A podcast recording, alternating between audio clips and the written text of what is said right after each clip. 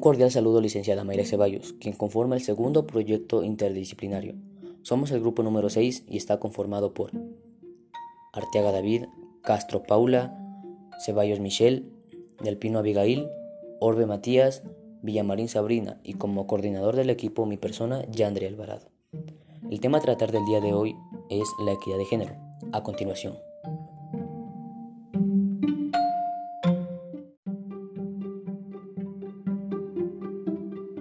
La equidad de género.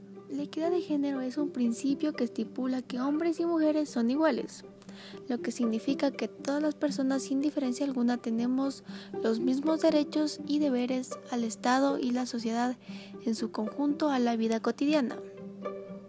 Es decir, que hay una gran diferencia entre la igualdad y la equidad.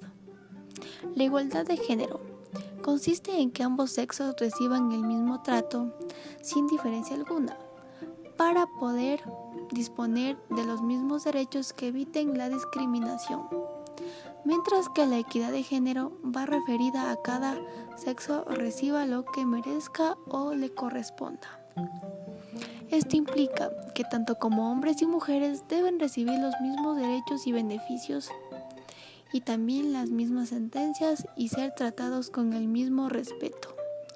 Por otro lado, la equidad entre hombres y mujeres supone que haya justicia dentro de esta igualdad, es decir, que todos reciban y den un tema que corresponda de una manera equitativa.